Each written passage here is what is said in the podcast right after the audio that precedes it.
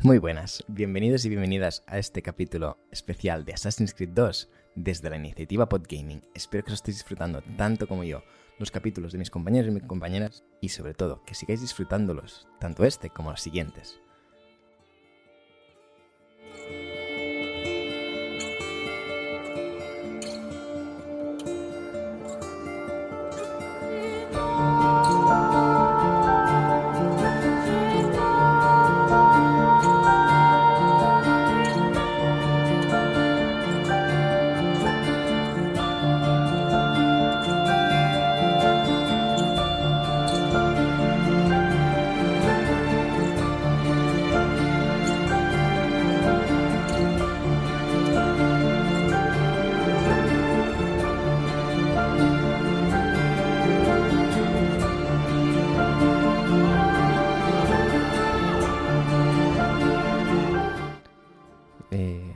Assassin's Creed 2.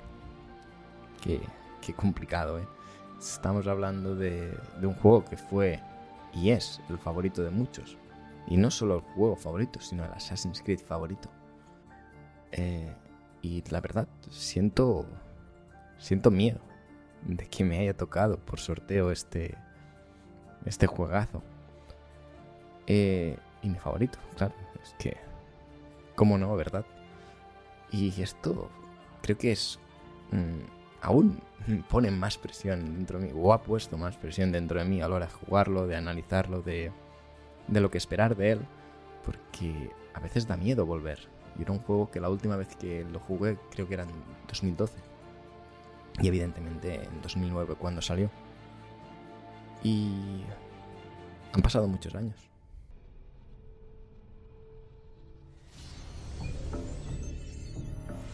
Me llamo Desmond Miles y soy prisionero de guerra. Es una guerra que no sabía que existía, que enfrenta a dos grupos que no creía que existieran, templarios y asesinos. El Animus me enseñó la verdad. Las cosas que he visto, las que he vivido. Mil años de historia han pasado ante mis ojos y han vuelto a la vida gracias a esta máquina. Están usándola, o usándome, para buscar algo. Lo llaman el fruto del Edén. Es una de las piezas conocidas como fragmentos del Edén. Los templarios los recogen para mantener su poder. Y si los templarios se apoderan de otro fragmento, todo cambiará. Quieren que todos seamos sus esclavos. Cuando me trajeron por primera vez, tenía miedo de lo que pasaría si intentaba resistirme. Ahora tengo miedo de lo que pueda ocurrir si no lo hago. Pero no puedo hacerlo solo. Y no, no es fácil hablar de una obra tan trascendental. Menos para mí y menos de esta. De verdad que cuando pienso, incluso pensaba en, hacer este programa, eh, me emociono y me, y me sigue pasando. O sea, por mucho que intente grabarlo sin que esto pase, no, no va a pasar. Porque es que adoro eh, este juego. Adoré muchísimo esta saga. Eh, para mí era, era todo. Eran los juegos que yo compraba. No podía comprar demasiados para esa época. Y era el que nunca fallaba. Ahora, pues sí, puedes permitirte muchos más. Pero esa magia eh, no, no volverá, no volverá. Y esto a veces eh, es por eso, ¿no? Que, emociona tanto y, y ves todo lo bueno que tuvo. Y no, no solo fue revolucionario para, para la saga. En mi opinión, es un juego que fue muy revolucionario para, para lo que fue los videojuegos, para aquel entonces, para lo que son a día de hoy los mundos abiertos. Porque tú me dirás, oye, pero tampoco no es para tanto. Al final, GTA 3 es mucho más antiguo y. Y mira, ah, ahí está, ¿no? Y sí, mm, esto es verdad. Pero hasta entonces, eh, los mundos abiertos así de ambiciosos solo habían venido mm, desde parte de Rockstar. Iban a lo seguro. Eh, eso funcionaba de hacía muchos años. ¿Y por qué no iba a seguir funcionando, no? Pero con Assassin's Creed, eh, y sobre todo con el 1, porque fue quien lo intentó, pero creo que Assassin's Creed 2 lo perfeccionó, es o son los padres de, de lo que conocemos hoy en día. De los juegos, incluyendo los de Ubisoft, pero es que además grandes obras como mm, incluso, mm, sí, voy a decirlo, Elden Ring, eh, Ghost of Tsushima, Horizon, eh, todos los mundos abiertos que te puedas imaginar hoy en día vienen de una fantasía, de crear fantasías en mundo abierto, ¿no? Y quizá hoy en día estamos un poquito hartos de ellos, yo, yo incluido, ¿eh? pero nos han dejado muy buenas historias, muy buenas experiencias. Creo que esto es algo que no, no podemos dejar de, pasar, ¿no? Y en general, pues, esta es la, gran parte, ¿no? De, por qué me abruma tanto ser quien tenga que hablaros de, de este videojuego. Y a continuación lo que vais a encontrar es un análisis de, de Assassin's Creed 2, pero no voy a centrarme solo en lo que he jugado y, lo que es hoy en día el juego, ¿no? Voy a intentar entremezclarlo un poquito con la nostalgia para, para así transmitir tanto las sensaciones pasadas como las, las actuales y, quizá también, o por qué no, claro, yo siempre intento hacer esto, que ponerle la parte objetiva para que tú, si decides jugarlo o si tenías pensado volverlo a jugar, sepas qué es lo que vas a encontrarte.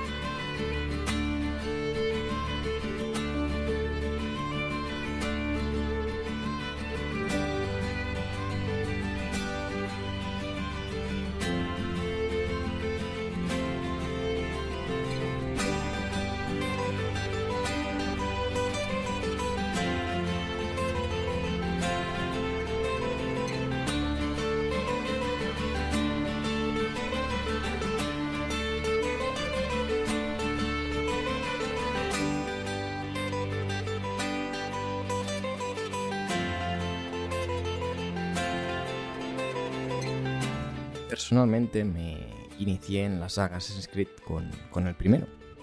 Y curiosamente lo hice en una Xbox 360.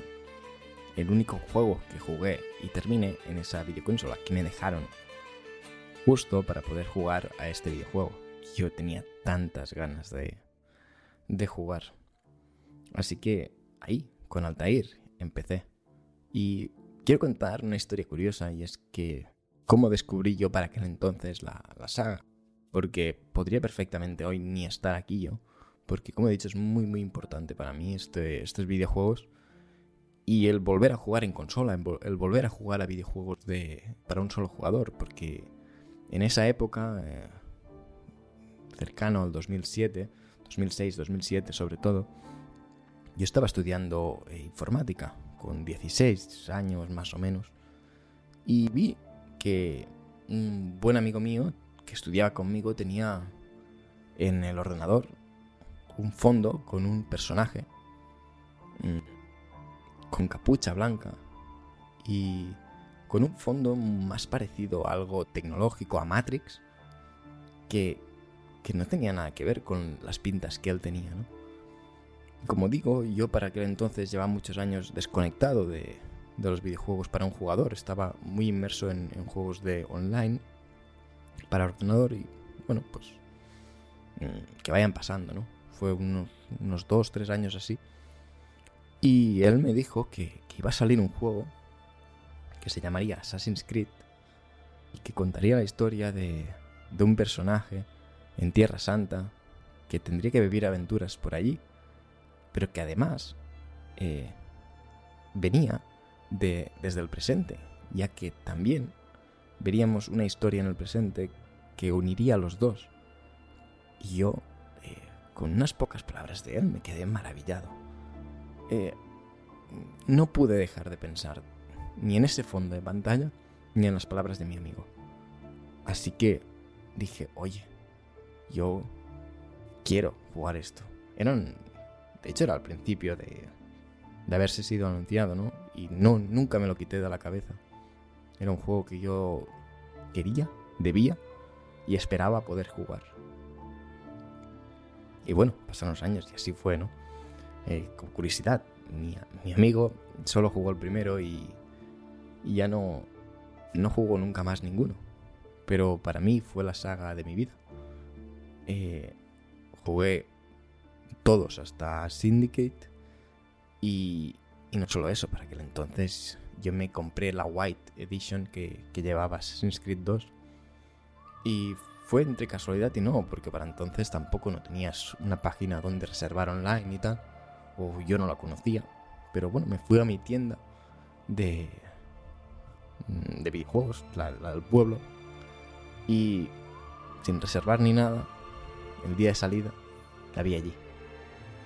Dije, es para mí, es, es mía. Y así empezó una historia de amor. Que por cierto, eh, quiero decir, las ediciones coleccionistas de entonces, eso sí valía la pena. Estamos hablando que me costó, creo que eran 70 u 80 euros, videojuego más figura chulísima, una figura súper chula que a día de hoy una, una, edición como esa te cuesta tranquilamente 150 euros y como mínimo 120 o 130. Eh, y la tuve por lo que cuesta hoy en día un juego de lanzamiento, ¿no? Bonita, bonita esa época. Pero hablemos de, un desarrollo, ¿no? Me, acuerdo que como yo ya era muy fan de, de esta saga, eh, me lo miré todo, miré eh, qué iba a ser. Y de verdad estábamos muchos alucinando, pues el videojuego iba a permitirnos nadar. Nadar. O sea, mmm, para quien no lo tenga y sea más joven o tal, los videojuegos, eh, que nadaras era complicado. Y en un mundo abierto, más complicado aún, ¿no? Incluso hay juegos a día de hoy que que les cuesta, ¿no? Meter esta, esta característica. A veces no hace falta, pero oye, otras quizás sí, ¿no? Y, y le aporta más credibilidad. Pues sí, podríamos nadar. Eh, habría nuevos, nuevas animaciones en la escalada, habían, habría nuevas maneras de, de, moverse por los tejados. Eh, una cosa que me dejó alucinado es la de poder desarmar a los enemigos.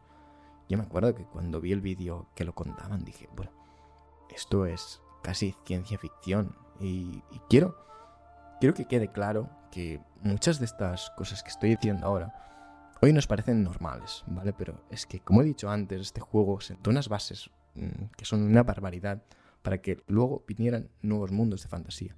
Desarmar a un enemigo en un juego ya era complicado, pero es que desarmar a un enemigo en un juego de mundo abierto era una cosa que para entonces parecía de locos. Y, así era.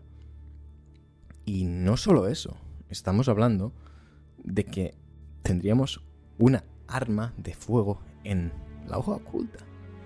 Era como, wow, eh, ¿cómo puede ser esta cosa tan chula? Y es que, de verdad, el, ese niño de 19, 20 años no, no daba crédito. Estábamos hablando de que todo daría un, un gran vuelco. Pero toda esa expectación que, que nos hicieron sentir, ese hype, ¿no?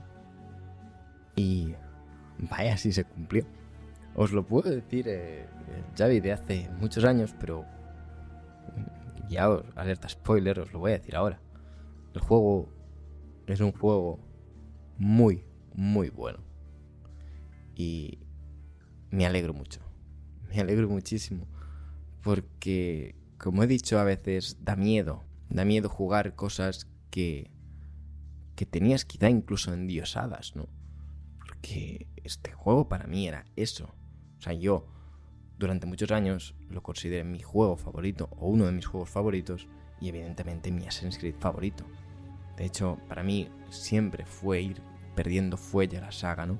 Y en gran parte es que creo que Estela dejó el listón súper alto dejó el listón a un nivel que creo que yo no he jugado a los nuevos, pero es que difícilmente lo va a superar. Estamos hablando de algo trascendental, como he dicho antes. Pero voy a decir más. Es que tú este juego lo puedes jugar hoy en día y es un buen juego del 2023. Aquí este, el juego llega hasta este nivel. Y evidentemente voy a decir cosas negativas y de hecho voy a empezar por ellas. Porque sí, tal como te digo que puede salir hoy y ser un grandísimo juego, un muy buen juego y un juego a la altura de los mundos abiertos, también te digo que la única razón de la que no saldrá es porque tiene un control de, de la época. Tiene un control que es, es, pésimo, es, no hace lo que tú quieres que haga. Evidentemente, hoy en día esto se penalizaría muchísimo, ya que el control de los personajes, las animaciones en general, que tiene un montón, pero igualmente eh, se han ido perfeccionando durante el tiempo. Y, ostras, sí que da rabia cuando quieres ir hacia un sitio y el personaje te salta hacia el vacío. Que cuidado, no hay peor cosa de, no sé si os acordáis, sobre todo en los primeros Assassin's Creed, de ver a tu personaje saltar al vacío y que se va a matar. Da como una impresión de que, de que si estuvieras tú allí, ¿no? Eh, pero sí, en general, eh, no hay peor cosa que querer cambiar de arma y que el, el personaje tarde un montón, que te estén dando, dando, de hostias y no puedas moverte, ¿no? Que quieras moverte, sobre todo en una misión final, con el caballo y que, bueno, que no sirva para nada porque tú le estás diciendo que, te gire y que no te gira. Igualmente con las góndolas lo mismo, ¿no? Eh, ¿Qué decir del parkour? Que sí, mejoró porque tuvo eh, algunas cosas nuevas como... Mmm, saltos intermedios, como poder eh, hacer un salto con impulso a izquierda derecha de una manera mejor en general, como los, las macetas con las que podías balancearte y girar una esquina. Pero incluso así, como he dicho muchas veces, querías ir para un sitio y no podías, querías, querías bajar hacia abajo de una manera más hábil y no podías. Y quizá para entonces no lo notábamos tanto, pero yo hoy en día sí lo he notado muchísimo. Estamos hablando que durante los tiempos todo esto fue mejorando. El parkour de Assassin's Creed fue mejorando. Pero es que hemos jugado grandes juegos que han tenido un buen parkour y, y oye, se nota, ¿no? Que, que este eh, flojeaba en todo esto. Sobre todo también a la hora de, de utilizar según qué armas, ¿no? Eh, incluso te diría que algunas como la, la hoja envenenada pues tampoco no, no es que sirva de, de demasiado, ¿no? quizá en algún momento. Eh, he de achacar también un ritmo irregular, sobre todo en, en, su DLC. Y voy a hacer una pequeña pausa, ya que, como dije, esto me encantaba, ¿no?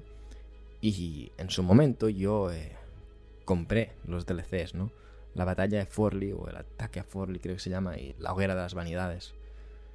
Eh, bueno, para entonces eh, era ampliación de la historia y, y, quién no querría eso, ¿no?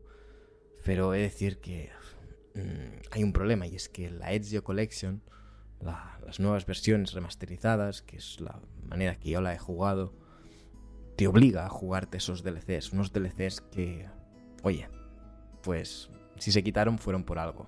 No sé si os acordáis, pero son la secuencia 12 y la secuencia 13. Eh, en el juego pasas de la 11 a la 14. ¿vale? Y esas son secuencias que están rotas en principio. Para mí no es que estuvieran rotas, es que era un relleno de la hostia y los desarrolladores decidieron que no era buena idea. Y es que la batalla de Forley tira que te vas, pero... Eh, y sí, aporta una historia, entiendes cómo llegó todo eso, pero es que, como digo, incluso te diría que la historia es un poquito de relleno. Pero es que la hoguera de las vanidades es un horror. Es, y ahí me voy, eh, me meto dentro de eso, porque todo este problema al control, todo el problema al sigilo, porque recordemos que los primeros Assassin's Creed, el sigilo te lo tenías que montar tú porque ni podías acacharte, ¿no? Eh, te obliga a matar nuevos objetivos durante, o sea, en un entorno grandísimo durante, por toda la ciudad y no son objetivos en plan, vas allí y están allí y los matas, no, no, tenías que entrar dentro de una secuencia concreta eh, con su pantalla de carga, con su mmm, sincronización, y tenías que escaparte luego. Y dentro de ahí había una parte de sigilo, que es lo que digo, sigilo es como, como malo, ¿no? Eh, bueno, te obligaba a matar algunos objetivos que te vieran o que no te vieran, matar algunos objetivos persiguiéndolos y matar algunos objetivos sin que te vieran. Y hay un par de secuencias de estas que es como, bueno, ¿qué quieres que haga? ¿Vale? Porque es que no es divertido eh, hacer esto no me lo estoy pasando bien y lo estás alargando demasiado. Y el juego, eh, ya casi termino con lo malo y, y, ya os digo, eh, tampoco es tan tan malo, pero sí que le quita un ritmo brutal y entiendo por qué se quitó en su momento y para mí esos dos DLCs fueron una manera de sacar cuartos, pero porque en su momento se descartó precisamente por eso. Y durante todo el juego eh, tiene secuencias parecidas, ¿no? Pero por ejemplo, para mí uno de los eventos más emblemáticos que hay es el baile de máscaras en Venecia, que por cierto, como digo, es que el juego es súper ambicioso. En ese momento que estamos en la época de carnaval, ves que en el mundo eh, los personajes, los NPCs, que para entonces ya eran súper avanzados, creo que es algo de lo mejor que tiene Assassin's Creed, las rutinas de NPCs, eh, iban con las máscaras, veías a, payasos haciendo mm, monerías por el medio del, de la calle, eh, en general veías a bufones por ahí, había fuegos artificiales, había también nuevas mm, terrazas, en general el, ambiente cambiaba totalmente, ¿no? Eh, y ahí, en ese baile de máscaras, no tienes que ser visto, pero se entiende, ¿no? Porque estás en un sitio público, vas a, hacer a realizar un asesinato eh, de alguien que no tiene que verte.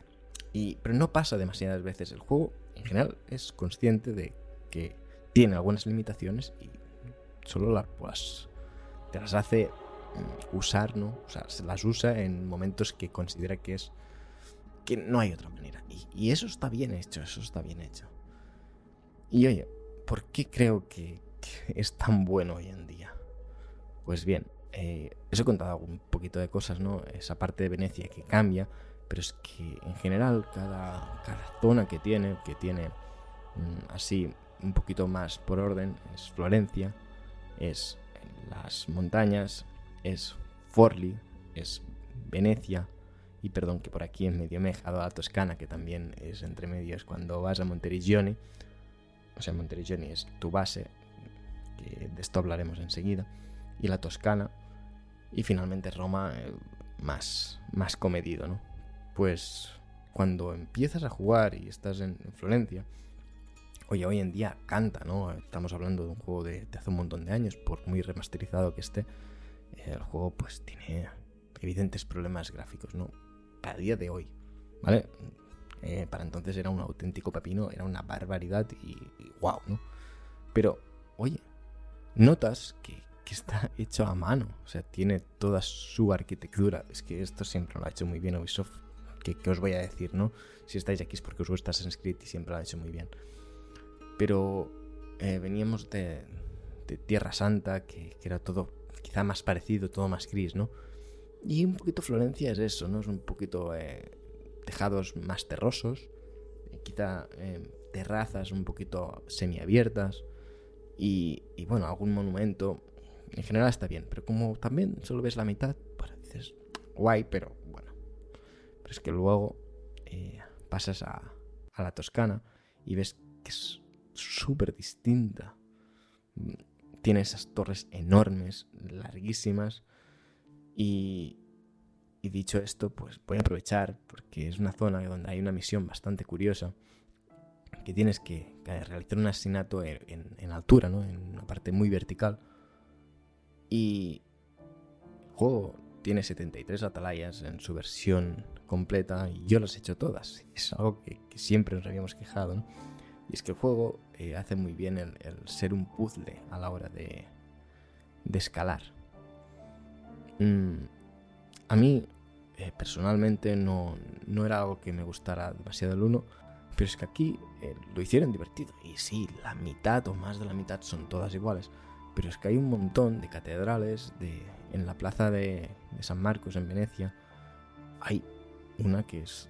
Tienes que hacerlo de una manera, ¿no? Y, wow.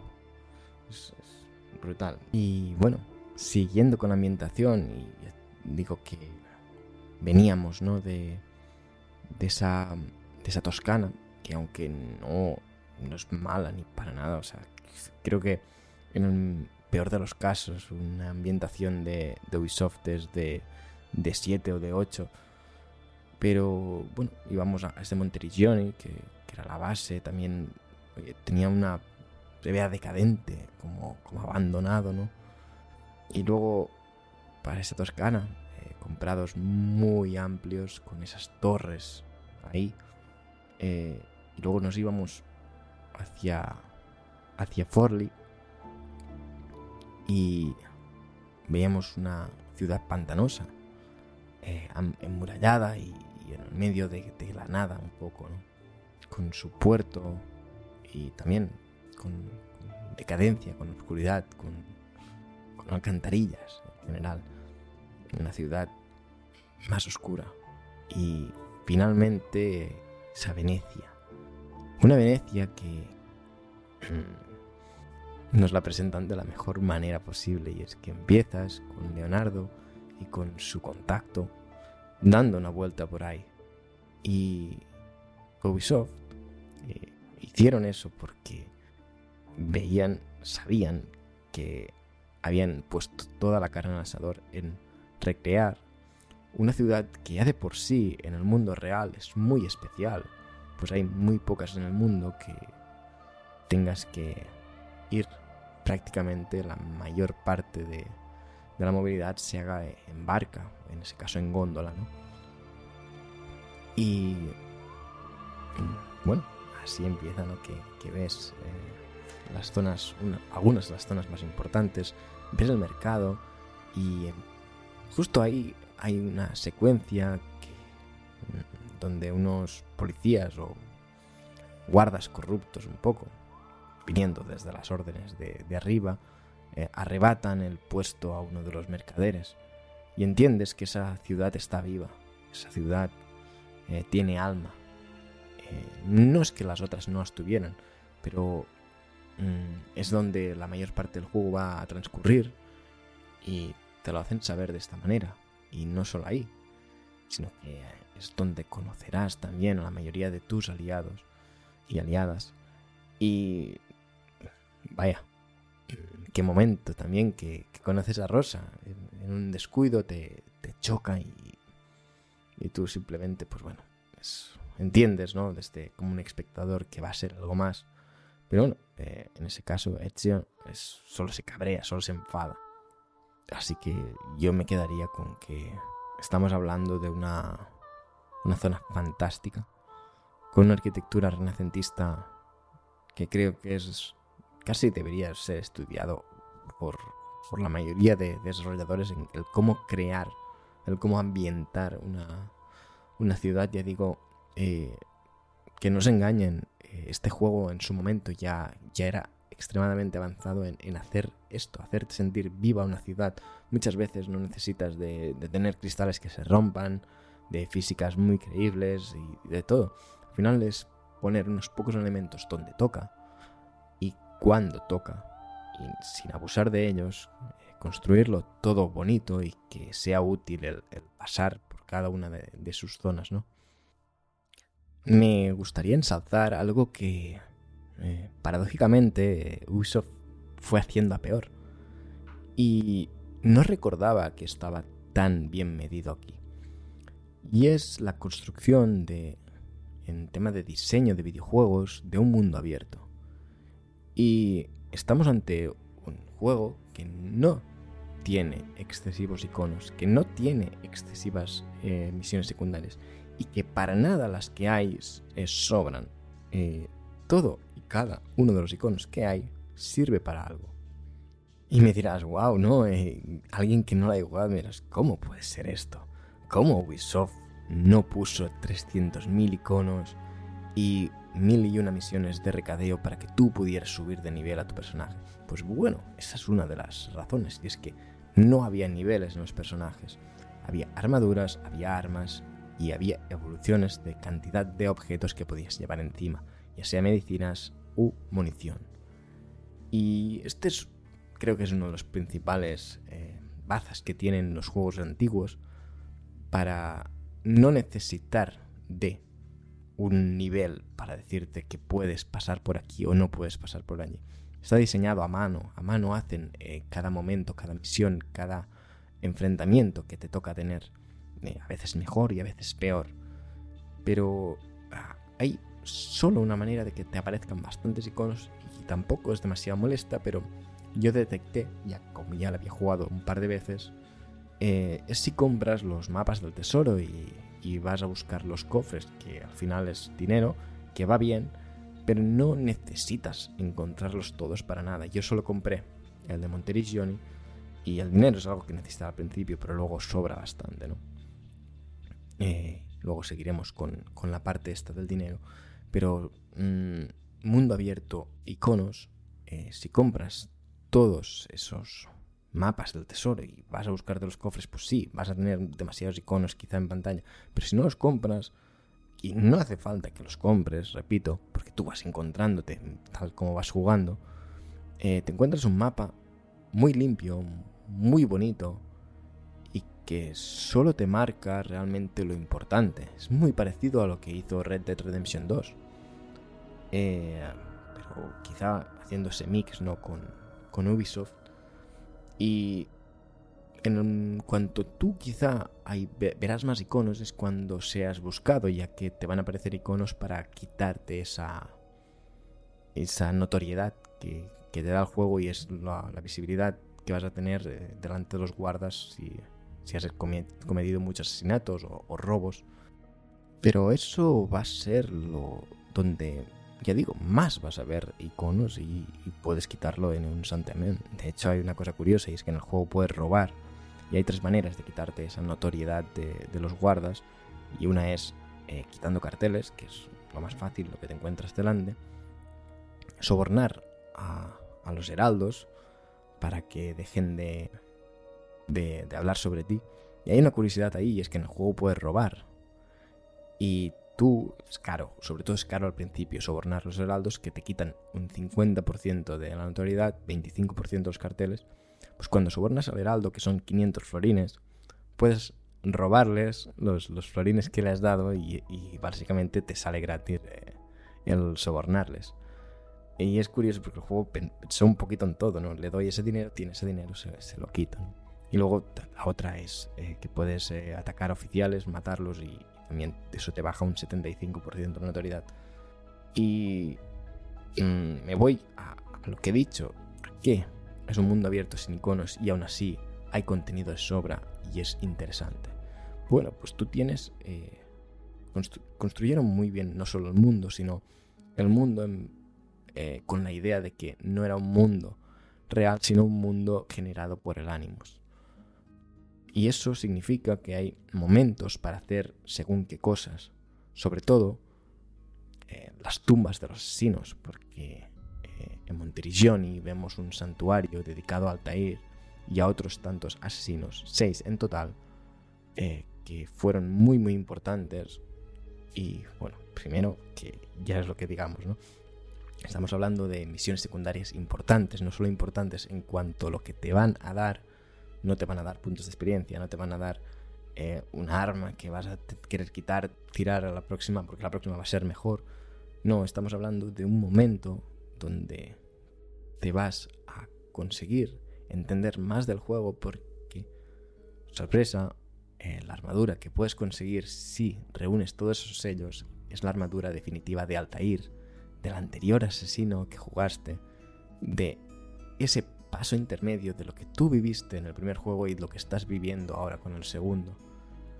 Y mm, para mí es, y creo que para todos fue algo impresionante cuando nos dijeron, no, es que podrás conseguir la armadura Altair. Y cuando la consigues, de hecho, y esto lo añado ya, es la mejor y no hay nada más. No es, ah, no, voy a encontrar una que me va a dar dos puntos más. No, no, es la mejor, no se rompe y es la que más puntos de vida da. Y además es la más chula de todas porque tiene un negro guapísimo. Y entonces, eh, siguiendo cómo lo consigues, esa parte de, misiones secundarias son suficientes, son seis, y son muy, muy buenas.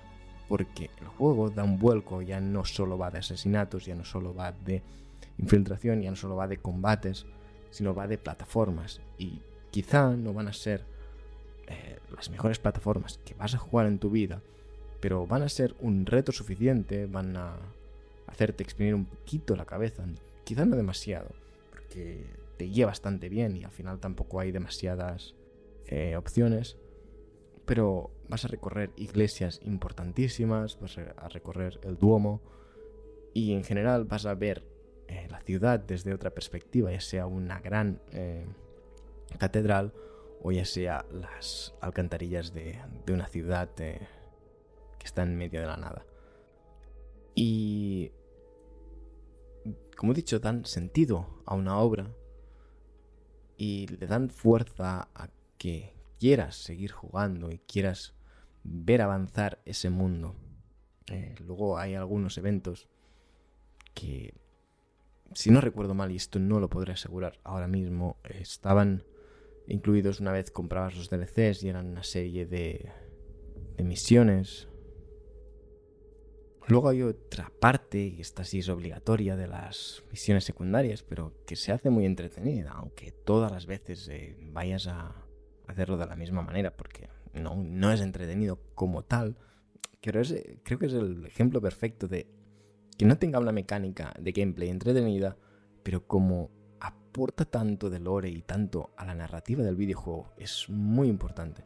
Y es que están las páginas del códice, unas páginas que vas a tener que reunir sí o sí para terminar el juego, pero que si vas jugando tranquilamente y vas analizando las, las atalayas, vas a conseguirlo tal como mucho antes de, llegar a la secuencia 14. Y otra vez, súper interesante, no solo por eso, no solo porque mm, sea parte del gameplay, ni tengas que hacer algo súper espectacular, sino porque aportan la historia. Y de hecho, hay una misión, que esta misión es, solo está en. a partir de los DLCs, que es una tumba de la familia Auditore. En ella descubres que los antepasados de los auditores eh, tuvieron en su poder las páginas del códice y en el momento de llevarlas a España, eh, entre un asalto, pues eh, las perdieron y, sabes que están repartidas por toda Italia. O sea, otra vez ese lore se, entremezcla y, hace que todo cobre sentido. Como digo, por eso creo que es tan bonito y tan, tan buen y tan bien hecho. Y aquí llegamos a, lo mejor que tiene en cuanto a misiones secundarias.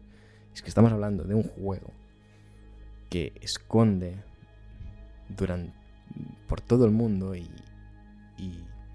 valga la redundancia del lore, dentro del lore de ese presente que estamos con Desmond, es la verdad, los glifos, glifos escondidos que nos escondió el sujeto 16 por todo el mundo y que es nuestro deber como asesinos dentro de, de Animus entender.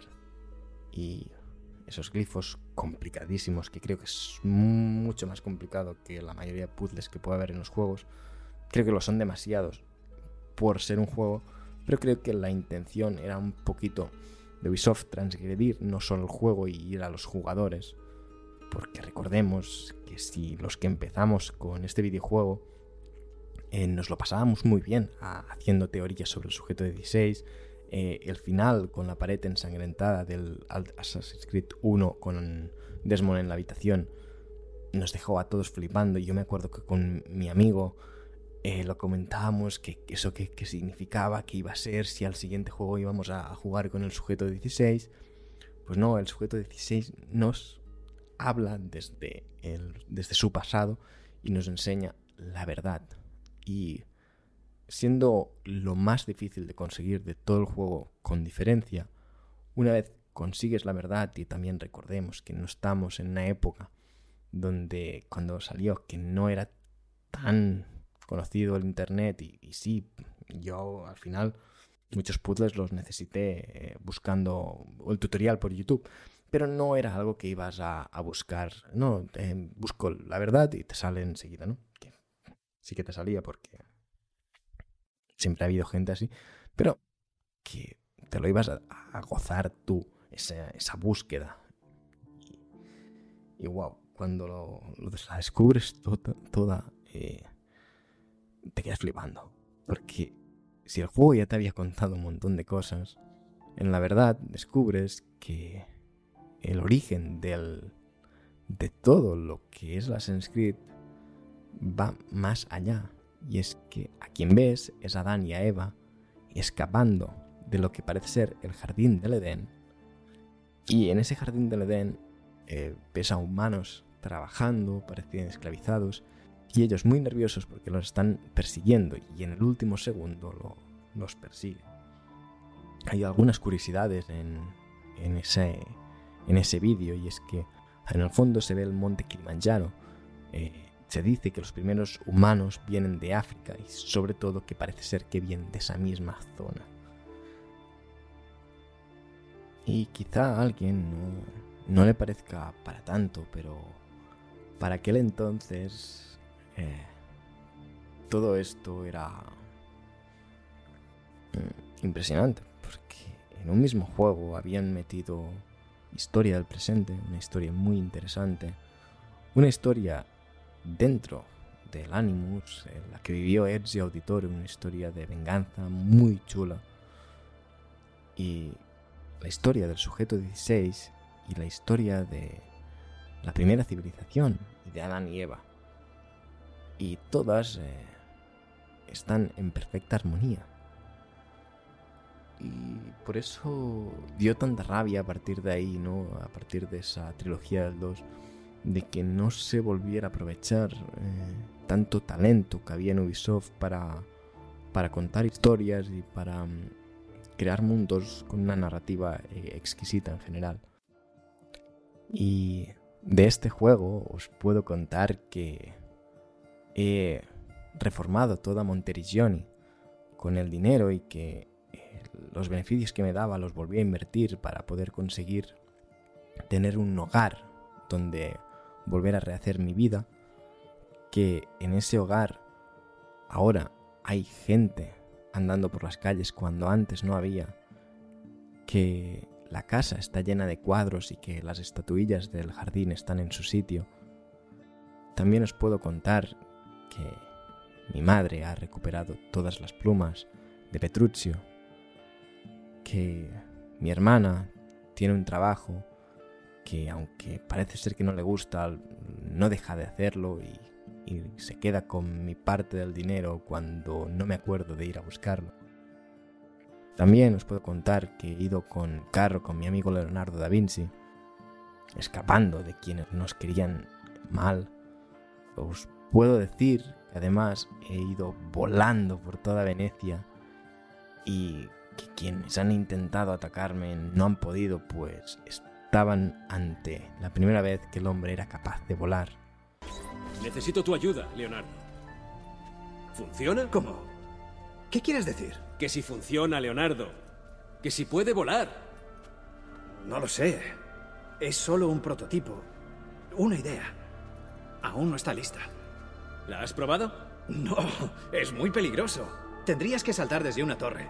No hay en el mundo hombre tan loco como para intentarlo. Leonardo, creo que acabas de encontrar a uno. He conocido a amigos como a mi tío Mario, a Rosa, a Teodora, a Bartolomeo de Albiano, a Nicolás de Maquiavelo, por supuesto a Leonardo da Vinci, un personaje que tanto en la historia real como, como aquí es brutal. Y en general he vivido desde el inicio con un chico que eh, se metía en peleas, que corría por los tejados y que por la noche se metía en, en, bueno, en sitios donde no debía, sobre todo en habitaciones de chicas jóvenes. Ten cuidado, Ezio. ¿Sabes quién era esa mujer? ¿Mi próxima conquista? no lo creo, Ezio. Es Caterina Sforza, la hija del duque de Milán. Su marido es... Eh, ¿Marido? Sí. Su marido es el señor de Forli. Es joven y guapa, pero también poderosa y muy peligrosa. Parece la mujer perfecta para mí. Que ese chico de 17 años tuvo que ver morir a gran parte de su familia y que no pudo hacer nada por salvarlos. Pero que decidió que esa venganza se la cobraría. Y que durante dos años que pasaron entendió que estaba delante de algo más, de algo mucho más importante. Que la maldad no solo se había cebado con su familia, sino que iba a hacerlo con el mundo entero y que él tenía que ser parte de esa historia para por fin eh, dar un mensaje a Desmond Miles al principio. ¿Sois dioses? No, dioses no. Solo llegamos antes. Cuando caminábamos por el mundo, tu especie intentaba comprender nuestra existencia. Nos hallábamos más avanzados en el tiempo. Vuestras mentes no estaban maduras. Siguen sin estarlo. Quizá nunca lo estén. No importa. Tal vez ahora no nos entiendas, pero lo que debes entender es nuestro aviso. No entiendo nada de lo que me estás diciendo. Nuestras palabras no van dirigidas a ti. ¿De qué estás hablando? Aquí no hay nadie más. Basta. No quiero hablar contigo, sino a través de ti. Tú eres el profeta. Ese era tu papel.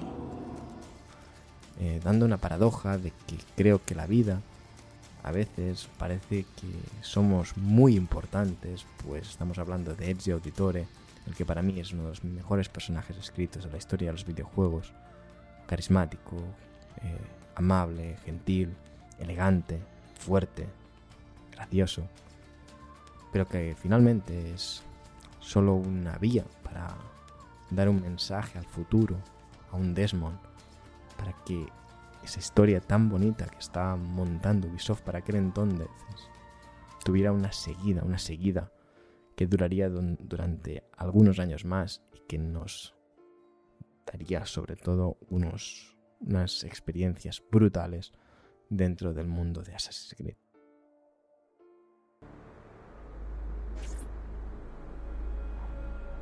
La Seiya Wakiu Mutlan Vale Kulum Munkin son palabras escritas por nuestros antepasados, el núcleo de nuestro credo. Aunque otros hombres sigan ciegamente la verdad, recuerda, Nada es verdad. aunque otros hombres se dejen coartar por la ley o la moral, recuerda, Todo está permitido. actuamos entre las sombras para servir a la luz. Somos asesinos. Nada es verdad. Todo está permitido. Así que recordad que esto es un programa de la iniciativa Podgaming. Y a continuación os voy a, explicar qué compañeros y qué videojuegos van a tratar. eh, y como he dicho, espero que, los disfrutéis todos, tantos como yo he disfrutado jugando este maravilloso videojuego y haciendo este programa para, para todos vosotros. El episodio 0 va a cargo de Sector Gaming. Mitologías y fundamentos de los Assassins vivo entre Muggles. Assassin's Creed 1, The Last Players. Assassin's Creed Bloodlines, Ocio 2.0. Assassin's Creed 2, ya mismo El Séptimo Cielo. Assassin's Creed La Hermandad, punto de partida. Assassin's Creed Revelations, Game Elch. Assassin's Creed es una saga sobrevalorada, sin pelos en los bits. Assassin's Creed 3, Iniciativa Podgaming. Assassin's Creed 4 Black Flag, 4 Players. Assassin's Creed Rogue, ILT Juegos más Game Elch. Assassin's Creed Unity, Criterio Cero. Assassin's Creed Syndicate, Freaky Huérfanos. Assassin's Creed Origins, Hello Freaky. Assassin's Creed Odyssey, ILT Juegos. Assassin's Creed Valhalla, 7 bits. Assassin's Creed, la película, Alone with the Game. La arquitectura en Assassin's Creed, adiós a la verticalidad, Kanagawa Gamers. Hace 22 años estuve en este mismo lugar y vi a mis seres amados morir traicionados por sus presuntos amigos. La sed de venganza me ofuscó y me había llegado a consumir. De no ser por la sabiduría de quienes me entrenaron para superar mis instintos. Nunca me adoctrinaron pero me enseñaron a buscar respuestas. No necesitamos que nadie nos diga qué debemos hacer. Ni Savonarola, ni los Medici. Somos libres para seguir nuestro propio camino.